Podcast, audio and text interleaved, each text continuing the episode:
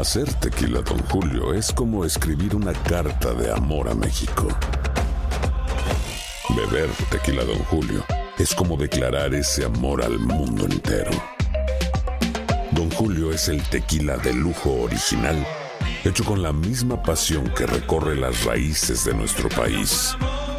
Porque si no es por amor, ¿para qué? Consume responsablemente. Don Julio Tequila, 40% alcohol por volumen, 2020. Importado por Diageo Americas, New York, New York. Hoy nos tomamos el cafecito con el cubano, canadiense y estadounidense Ismael Cala, un hombre que ha luchado desde muy jovencito por salir de un ambiente plagado de desesperanza y con una familia muy afectada por problemas mentales. Su abuelo y su tía se suicidaron y su padre intentó hacerlo. Buscando salir de Cuba, lo dejó la balsa y años después de planificar su viaje a Italia, se encontró en Canadá, sin dinero, ni casa ni trabajo. Pero eso no lo detuvo. Muchos de ustedes seguramente lo recuerdan por su exitoso paso por CNN en español y tras su renuncia, su vida dio un giro radical. Ahora no le interesan las noticias. Hoy quiere aprender sobre el cerebro, sobre la energía del ser humano, sobre las emociones, sobre epigenética y eurociencia. Puede mirar atrás y reconocer que no se parece mucho al adolescente que fue y agradece a Dios que ha dejado atrás una montaña de sombras, miedos, prejuicios y limitaciones. ¡Ay, qué rico! Tomarse en la mañana un cafecito calientico. Buenos días, América. ¡Qué maravilloso tenerte! Por fin te tengo, mi querido Cala. Andreina, qué gusto. Saludos para ti, para toda la maravillosa audiencia de este programa. Sí, la verdad es que el cafecito es ese lugar donde nos sentamos a contarnos cosas que tú sabes, ¿no? En un show de radio en vivo, en la televisión, pues nos castiga el tiempo y no nos da esa oportunidad de poder estar cerquita de esas personas que admiramos, que seguimos, que mm, además entendemos que han hecho un gran esfuerzo y se han convertido prácticamente en un ejemplo, ¿no? Para muchas personas que pasan por lo que pasan muchas personas en este país. La inmigración, por ejemplo, cubano, canadiense y estadounidense, pero en algún momento te dejó la balsa allá en Cuba. Ah, sí, año 1992, uno de los años digamos, más, más tristes, más duros de mi propia vida, debiendo ser un año de gran celebración porque fue el año en que terminé mi primera carrera, que fueron cinco años de licenciatura en historia del arte. Entonces, claro, termino periodo especial, tal cual le llamaban en Cuba a ese periodo de una carencia máxima, alumbrones, ni siquiera apagones, y una necesidad muy, muy, muy básica de, de realmente encontrar los alimentos, papel higiénico, o sea, entonces, imagínate el sueño de alguien que por cinco años atesora el momento de su graduación y que se gradúa y la realidad es que su salario al cambio eran menos de dos dólares. Con eso, ¿qué se hacía? ¿Qué se compraba? Entonces yo entré en una profunda depresión y decidí que saldría de Cuba fuese como fuese.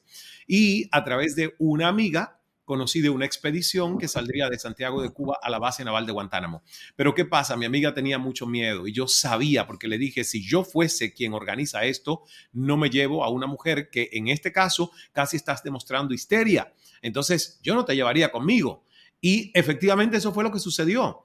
No quisieron llevársela a ella y mucho menos a mí porque yo realmente era el, agregado que iba por ella en la expedición, pero a mí no me conocían directamente ninguno de estos que estaban organizando, que era una familia. Entonces me dejó la balsa y realmente ahí entré en unos días de una profunda depresión que recuerdo que mi madre me veía en una cama y decía, pero ¿cómo que, que tú no quieres salir de una cama? No, me dejó la balsa y me dijo, te prometo que yo voy a orar para que Dios te dé una oportunidad de salir de, esta isla, porque sé que tú quieres conocer el mundo, pero no será en una balsa. No arriesgues tu vida. No me pongas a mí en esa situación de perder a un hijo en alta mar, ya sea por un tiburón o por un guardacostas que dispara y bueno, pues eh, pierdes tu vida. Y yo la verdad le dije, pues te lo prometo mamá, que nunca más voy a intentar salir de esta manera, aún en la desesperación que siento que estoy viviendo de desesperanza. Entonces, esa es la historia de por qué me dejó la balsa en 1992. Ahora fíjate, Ismael, eh, para nosotros los venezolanos, muchos años atrás, pensar en huir en una balsa era algo como pues impensable. Nosotros los venezolanos, a nosotros no, a nosotros no nos va a pasar eso. Somos un país rico, tenemos petróleo hasta, bueno, hasta morir nuestra generación, las otras y 50 más. Eso no nos va a pasar. Y hoy por hoy nos identificamos porque cuántos hermanos venezolanos no han salido en balsa y no han podido llegar a su destino buscando ese futuro mejor que queremos para nosotros y por supuesto para nuestros hijos y nuestras familias. Pero te llegó una oportunidad en medio además de una situación familiar muy crítica, porque también debemos mencionar que tú vivías eh, en medio de una familia con muchos problemas mentales sobre todo, ¿no? Situaciones que te arropaban, pero aún así tú pensabas diferente y tenías sobre todo ese empuje desde adentro que te decía, tú puedes ser diferente, tú puedes ser mejor. Y te llegó la oportunidad de Canadá. Canadá fue una oportunidad que llegó y que la verdad yo nunca vi venir. Luego entendí que sí lo había pedido desde mi niñez porque mi padre, antes de que la esquizofrenia le fuera oficialmente diagnosticada, fue un brillante ingeniero químico de la industria de la caña de azúcar en Cuba. Y fue un congreso internacional cuando yo era muy pequeño y había una postal de el skyline de Toronto con la CN Tower. Y yo le decía a mi papá, qué linda ciudad. Y él me decía, es Toronto. Y yo le decía, algún día quiero ir allí, qué bonito, subiste a la torre. Y él me dijo, pasé enfrente de la torre, yo nunca subí a la torre, no me dio tiempo. Entonces, claro, eso fue una escena de yo tendría cinco, seis años, ya ni recuerdo, pero era bien pequeño. Y yo veía esa postal allí y siempre decreté que quería llegar a esa ciudad. Pero mira cómo pasan los años que yo olvidé toda esta escena infantil con mi padre hasta que ya estaba en Toronto, había salido como maestro de ceremonias de una delegación de Cuba cultural a un festival y yo era el animador. Por cierto, dije que si hablaba inglés, yo no hablaba inglés, lo había estudiado, pero no lo hablaba. Por lo tanto, me tocó aprenderme de memoria algunas líneas para, imagínate, animar y presentar a esos artistas a los que yo iba a presentar. Entonces, realmente Toronto, si bien yo no lo esperaba, luego meses de estar allí, que yo estuve frente a esa torre, la CN Tower, me vino la escena de mis cinco o seis años con mi padre y la postal que mi padre tenía clavadita así en la puerta de nuestro armario en el cuarto de, mi papá. Entonces yo dije, yo sí lo había decretado. Yo sí había pensado en Toronto, pero hace cuántos años, 20 años atrás, 23 años atrás, porque yo salí de Cuba con 28. Y esto que te estoy contando habrá ocurrido entre mis 5 o 6 años. Fíjate cómo, cómo todo lo que en un momento uno decreta y, y pide, de una u otra manera, se refleja quizás un día después o 23 años después.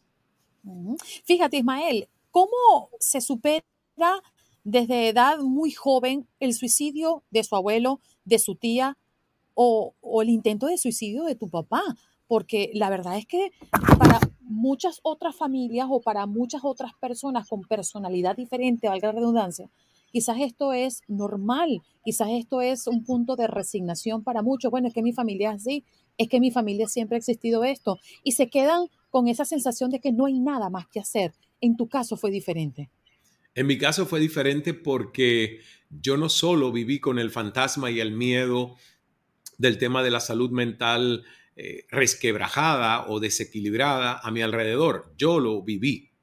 Y creo que lo viví no solo por la herencia genética y neuroquímica que uno trae, porque obviamente hay un factor hereditario genético, lo viví también por el mismo tabú, el estigma, el secretismo con el que algunos miembros de mi familia siempre han visto estos temas. No se habla del suicidio, no se habla del ahorcamiento, no se habla de la esquizofrenia, no se habla de la bipolaridad. ¿Por qué? Porque nos van a juzgar, porque nos van a tildar de locos. Entonces, mientras ese estigma y esa vergüenza esté asociada a enfermedades, que por cierto, yo estuve más de dos años siendo un miembro de la junta directiva de la Asociación Estadounidense de Esquizofrenia y Enfermedades Relacionadas. Y una de las peticiones que estamos haciendo al Congreso de Estados Unidos, que aún no se ha aprobado y está en ese proceso, es que se le cambie el nombre de mental illnesses o enfermedades mentales a brain disorders o trastornos del cerebro, porque muchas de estas condiciones vienen de una electricidad o neuroquímica biológica, anatómicamente hablando, en ese órgano que es el cerebro que no está del todo equilibrado.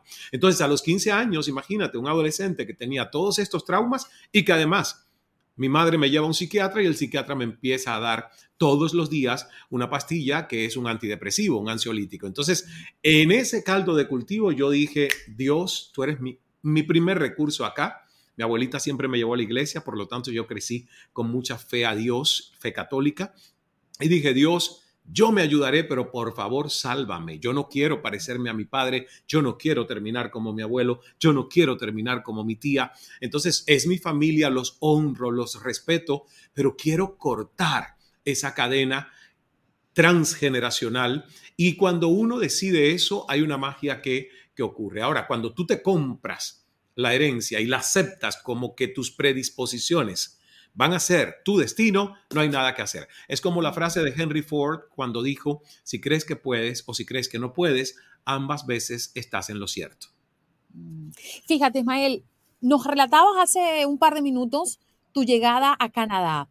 No tenías nada, no tenías dónde, dónde dormir, no tenías alimento. Quizás apareció un angelito de la guarda que entiendo todavía tienes conexión con esa persona y tiene que ver con un negocio de, viaje y un eh, restaurante de comida dominicana.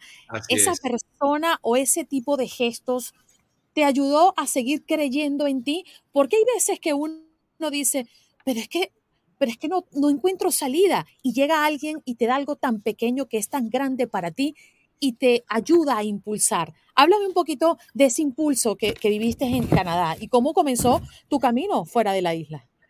La verdad que tienes toda la razón. Yo no esperaba Canadá, yo estaba pensando en Italia, fíjate, cuando uno hace una visualización, porque había conocido un cubano que vive en Roma y me dijo, si llegas a Roma, tienes un mes en mi casa mientras te ubicas y buscas a dónde luego vivir. Entonces, claro, yo estaba dándole fuerza a mi sueño italiano porque además me gusta mucho el idioma italiano, la cultura italiana, la comida, o sea, pero con Canadá ya te vuelvo a decir, esa escena de la infancia y nunca más una aspiración de llegar a ese país. Me invitan, voy y a los 11 días llamo a Cuba, antes de los 11 días, porque eran 11 días en total el viaje inicial a Canadá. Llamo a Cuba y me dicen, oye, ese viaje a Italia que tú estabas preparando y que casi no va a suceder, han negado el permiso. Entonces yo digo, pues no hay marcha atrás. Dios me ha mandado este salvavidas, es Canadá, no hablo inglés, aprenderé, no conozco a nadie. Y empiezo a caminar en esa avenida donde era el pabellón del Marina Banquet Hall, donde yo animaba el show cubano. Empiezo a caminar en esa avenida hasta encontrar cinco cuadras de ese lugar, encuentro un cartel que dice La Rancheta Dominicana, Dominican Cuisine comida dominicana. Y digo, aquí hablan español, son dominicanos. Eso me suena. Eso me suena, casi cubanos. Y efectivamente, al lado de ese restaurante había una agencia de viajes que también tenía un letrero que decía Coconut Travel, aquí hablamos español. Entonces yo dije, son negocios latinos. Yo no pensé que eran del mismo dueño. Entro al restaurante y Juanito, el, el señor del bar, con una sonrisa me dice, ¿qué quiere usted? ¿Cómo está? Y le digo, soy cubano, yo no vivo aquí. Ah, estoy en un show. Me dice, ah, sí, he escuchado del show cubano, no le he ido a ver. ¿Qué usted quiere? Yo conocer a un cubano porque quisiera quedarme acá, pero no tengo información de cómo hacerlo. Y él es el que me dice, pues regresa mañana, te voy a presentar al dueño de este restaurante, un señor dominicano muy noble de corazón, muy bien conectado con personas de la comunidad hispana en Toronto y además para él trabaja ahí al lado, en la agencia de viajes, un cubano. Así comenzó mi historia con Ramón Hernández. Él pagó con su tarjeta de crédito mi primer mes en un cuarto que no tenía absolutamente nada de muebles, en la casa de este bartender que rentaba cuartos y justo se le había ido un inquilino. Y Ramón le pregunta y le dice, sí, tengo un cuarto, pero no tiene muebles. Yo dije, no importa, iré consiguiendo los muebles. Dormí 21 días en la alfombra, infección de garganta. Mi primer televisor lo recogí de la esquina de una familia que lo, lo había lanzado porque no le servía, pero a mí me, me sirvió aún cuando no se veía ni siquiera a colores. Es una linda historia porque, ¿sabes qué? Para mí yo le llamo a ese paso mío por Toronto un baño de humildad porque el Ismael que salió de Cuba ya era conocido, ya era famoso, ya era un celebrity en radio y televisión nacionales en Cuba, y a mí me tocó ganarme la vida con algo que yo nunca había hecho, que fue ser mesero. Entonces, ese es el baño de humildad que siento que Dios quiso que yo tuviera para un antes y un después de mi, de mi propia vida, ¿no? La mayoría de las personas que te vemos desde este lado, que no somos cubanos y no vivimos esa etapa de celebridad de Ismael Cala en la isla, nos recordamos, por supuesto, como una de las etapas más exitosas de Ismael Cala, CNN. ¿Cómo llegas rápidamente a CNN? Y una de las grandes, me imagino que la pregunta que más te han hecho después de tu salida de CNN es, ¿por qué te fuiste? Si se supone que eras el rey de las entrevistas, ese hombre que era infaltable en las noches de entrevista en nuestras casas mientras cenábamos. Entonces, esa pregunta creo que siempre quedó en el aire. ¿Por qué Cala se fue y además de eso, cambió radicalmente su vida? Mira, llego a CNN para hacerte un poquito la historia rapidita. Llego a CNN porque necesitaba hacer una pasantía cuando me iba a graduar de producción de televisión y periodismo en York University y Seneca College en Toronto. Y yo dije, pues siempre he querido llegar a CNN. El poder del decreto. En 1997, cuando surgió la señal de CNN en español, en un monitor de la televisión cubana interno, no se veía en las casas, pero nosotros en el estudio de televisión sí lo teníamos, cambiaron la señal de CNN en inglés, donde se veía Larry King, por CNN en español, donde yo empecé a ver rostros hablando en español, porque se había lanzado en marzo de 1997. Cuando yo veo eso y digo CNN en español, le digo a una colega, yo algún día trabajaré ahí. Y ella me dice, por supuesto, Ismael, no sabremos cómo y cuándo saldrás de Cuba, pero eres muy joven. Sueña lo que es posible. Yo hice ese decreto estando en Cuba, viendo la señal, viendo a Patricia Yaniot, Carlos Montero, Daniel Bioto, Jorge Gestoso, los fundadores de la señal de CNN, Glenda Umaña. Y mira qué pasó que en el 2001 me voy a Atlanta gracias a Irán Enríquez, un compañero mío de la Universidad de Cuba que trabajaba como productor en CNN y me facilitó que me aceptaran hacer la pasantía solo de tres semanas, cuando CNN hace pasantías de tres meses. Hicieron una excepción conmigo. Yo no necesitaba más de 100 horas de pasantía. Ahí empecé como freelancer en Toronto, cubrí la visita del Papa Juan Pablo II en el 2002 a Toronto, eso me abrió puertas y credibilidad ante los ejecutivos, me mudo a Miami, soy freelancer, luego reemplazante de todos los presentadores titulares. O sea, yo llevé en total hasta el 2016 que salí de CNN 15 años, desde el 2001 al 2016, 15 años en CNN, obvio. La gente recuerda al Cala del prime time, pero yo siempre hago la prehistoria porque tomó 10 años llegar a ese prime time haciendo todo tipo de reportajes, cubriendo a los titulares, haciendo huracanes, haciendo política, haciendo economía y hasta deportes, que yo no sabía nada de deportes, pero siempre digo, sí, lo hago y aprendo. Entonces, dejar CNN para mí fue y de hecho, en esos 15 años tuve dos, salidas, la definitiva en el 2016 y una en el 2008, donde me voy a México con Televisa. Y en el 2009 vuelvo y es donde vivo en Atlanta. Entonces, para mí es una casa, es una familia, es donde, donde crecí como periodista, donde realmente entendí cuál era el, era el rigor de hacer periodismo a nivel global. ¿Por qué lo dejo? Porque sentí en ese momento que ya había perdido la pasión de levantarme y buscar noticias y cuando uno pierde la pasión de estar conectado con lo que está haciendo, lo más honesto, antes de que otros se den cuenta, es decir, necesito irme, necesito una pausa. Yo nunca dije es para siempre. En mi despedida, de hecho, yo dije volveré a hacer televisión, pero ahora necesito salir de acá porque necesito entenderme, autoconocerme, viajar el mundo. O sea, realmente en estos seis años que llevo fuera de CNN, yo siento que he hecho una maestría de vida y que hoy Ismael es más feliz, se conoce más, se comprende mejor y por lo tanto ya tiene una conciencia de sí mismo que en ese momento no la tenía Andreina porque el personaje, o sea, la figura pública de Cala, era más importante que el Ismael persona y eso no puede pasarle a un ser humano. ¿Qué tan dañino es el ego cuando se alborota? Ah, el ego ruidoso es tu peor enemigo.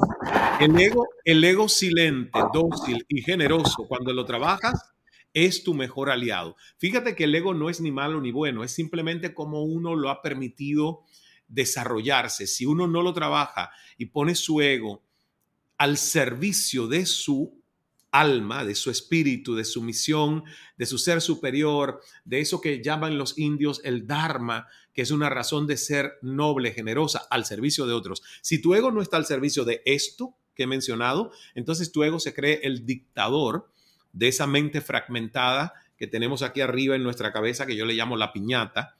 Y cuando el ego se cree el único dueño de la piñata, capaz de tomar decisiones siempre en tu mejor interés, créeme, nuestra vida es, es desequilibrada, es altanera, es petulante y faltaría muchísima humildad, porque un ego ruidoso no es humilde.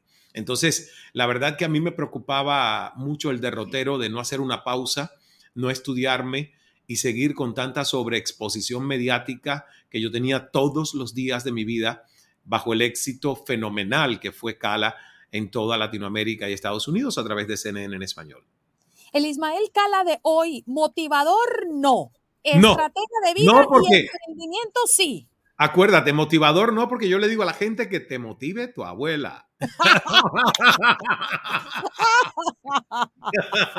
definitivo, definitivo. Pero entonces, ok, estratega de, de vida y emprendimiento, ¿cuál es la diferencia? Mira, la diferencia es que un motivador, la palabra ya lo dice, viene y la gente espera que aunque esté deprimida, este sea el que le salve. Que el motivador venga y le diga, tú si puedes y tú esto. Y no. no, yo no hago eso. Yo si inspiro, si inspiro, me encanta que la gente me diga, oye, me inspira a escucharte, pero mi propósito no es inspirarte, es darte herramientas. Mi propósito es compartir protocolos, hábitos que te pueden hacer tener una vida plena, exitosa, con sentido profundo de conexión al bienestar. Entonces, yo tengo un rigor muy, muy alto. A mí me encanta estudiar, me encanta aprender, me encanta cómo la ciencia ha podido llegar a un punto donde ya está prácticamente casada con el tema de la espiritualidad y el alto rendimiento en el potencial humano. Y eso me hace más fácil el trabajo en corporaciones y en nuestros propios eventos de validar con rigor científico estudios que ya demuestran, por ejemplo, que la respiración y la meditación neurocientífica te cambia y te salva la vida. Que tú, en vez de estar únicamente medicado, buscando siempre el medicamento como la solución al insomnio, la solución a la tristeza, la solución a la ansiedad, no. Nosotros tenemos que meditarnos y hacer el trabajo, evitar los atajos, ¿ves? Entonces yo no vengo a motivar y a decir esto es fácil, lo vas a lograr mañana, si tienes ansiedad hoy, ¡pum! chasquea tus dedos que mañana ya no la tendrás. Ese tipo de motivación vacía, sin fundamento, sin estrategia, sin cambios profundos de conducta y de pensamiento, para mí es irresponsable. Entonces, por eso yo tengo un poquito de tema con la palabra motivador, porque no me parece que transforma a largo plazo. Simplemente que ¡uh! lanza humo, despierta las abejas, deja todo el mundo alborotado, pero ¿y luego qué va? Un motivador se va después de una charla de dos horas y no da seguimiento. Fíjate que mis, mis eventos duran mínimo tres días. Yo me cansé de las charlitas cortas porque no puedo transformar y ayudar realmente a nadie a cambiar paradigmas y patrones mentales. Entonces, tres días ya sí me permite que la gente tenga como en inglés llaman breakthroughs o puntos de quiebre y de descubrimiento y que salgan con algún tipo de aprendizaje un poco más profundo, Andreina. Y por eso es que hago la diferencia, porque realmente a mí me interesa mucho más el proceso que el evento. En este momento estoy haciendo un flashback y me imagino hablar con el Cala de hace 10 años y con el Cala que estoy hablando ahora. No se parecen. no, me imagino que no. Me imagino que no por, por cómo miras las cosas, ¿no? Uno cuando es periodista, uno quiere la noticia ya porque eso es lo que nos enseñan en la escuela. Así es. Si lo, dices primero, eres mejor. Si consigues algo que nadie más dice o que nadie más ha relatado, y es obviamente verdadero, Así tú es. tienes un, eh, lo que nosotros le, el llamamos... palo periodístico. El tuazo le decimos en Venezuela. Entonces, Claro, e, es diferente, la perspectiva. Fíjate lo que me acabas de decir. Ya, ya no quiero hacer cosas cortas, sino largas y efectivas, que realmente transformen. Y por eso te quiero hacer esta pregunta a continuación. Viendo lo que has hecho hasta ahora, Cala Center, Fundación Ismael Cala, una gran eh, comunidad, porque es diferente tener audiencia y tener comunidad al lado tuyo. Yo creo que y lo has dicho y lo has dicho, lo has dicho, pero además de una forma increíble, porque fíjate que lo que hoy yo tengo en mis redes sociales es una comunidad totalmente depurada y distinta a la que tenía cuando estaba en CNN. Por eso, por eso más o menos mi número de seguidores ha crecido, pero no ha crecido tan voluminosamente. ¿Y por qué? Porque yo le pedí a Dios que depurara mis redes y que se unieran a mis redes la gente que me quiera acompañar en un proceso de autocultivo y autotransformación y que salieran de mis redes las personas que solo me seguían por las noticias, porque ya yo no estaba dando noticias. Y eso es justamente lo que ha pasado. Hemos hecho una tribu, una comunidad de gente que va buscando este tipo de información de bienestar. ¿Cuál es la emoción tú que, que tienes tanto contacto con las personas? Y profundizas con ella a lo largo del trabajo que haces con, con, lo que hoy estamos viendo de Cala, ¿cuál es la emoción más tóxica que tenemos los seres humanos? Yo te diría que la más tóxica es la comparación y la envidia. ¿Y sabes por qué? Porque nos han enseñado a competir en vez de compartir. Yo no le permito a nadie en este momento que me hable de cuál es la competencia de Ismael Cala porque en mi mente no me interesa.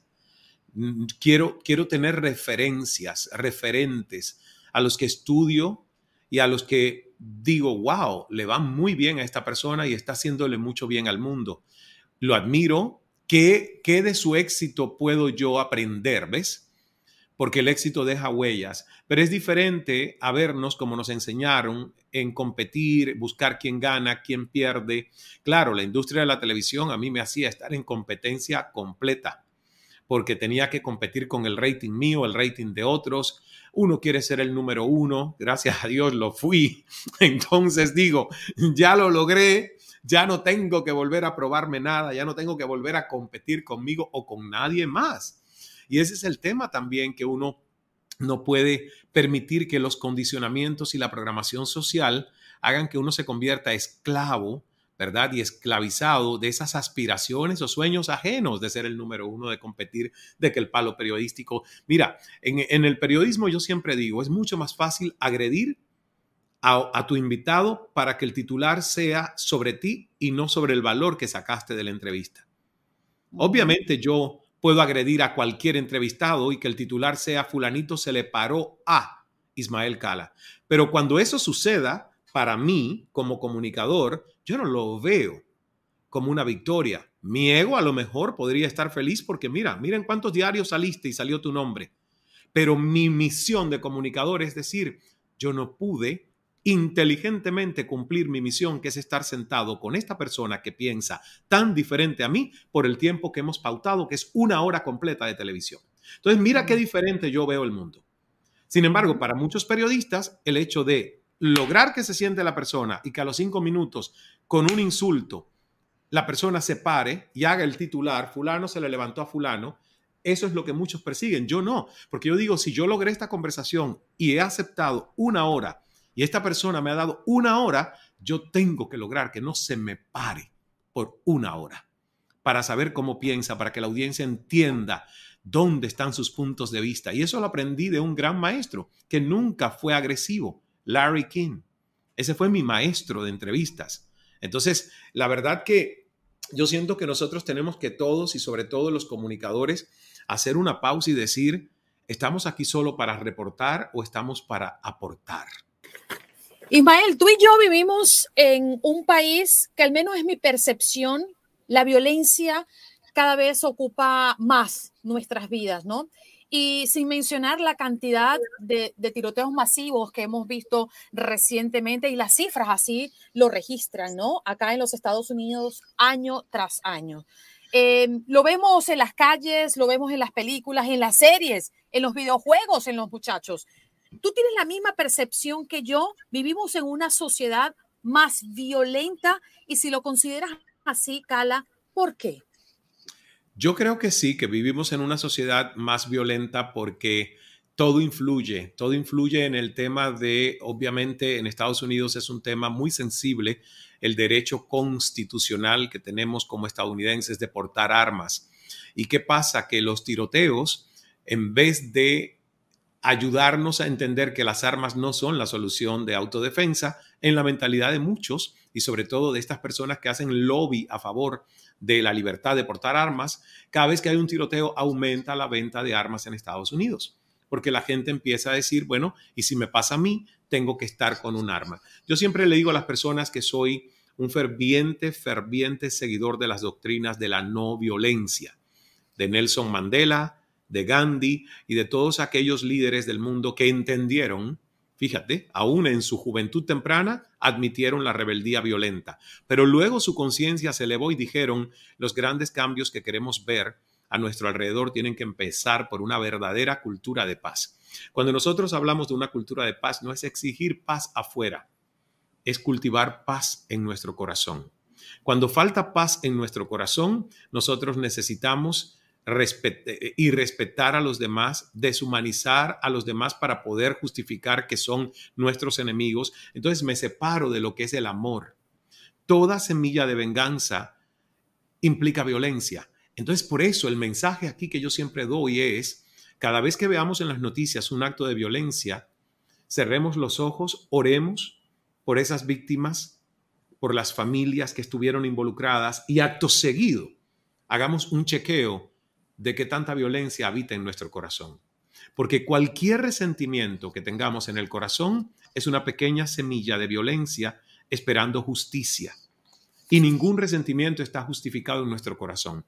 Nuestro corazón debe ser un templo, un manantial de amor profundo, de conexión, de unidad, de entendimiento que todos los seres humanos, no importa qué nos separa, somos familia, somos uno, somos hermanos, aunque no hablemos el mismo idioma, no tengamos el mismo color de piel, mismo sexo, misma orientación sexual, religión, lo que sea que nos de la ilusión de separación es simplemente eso, una ilusión, porque todos estamos conectados, todos somos uno.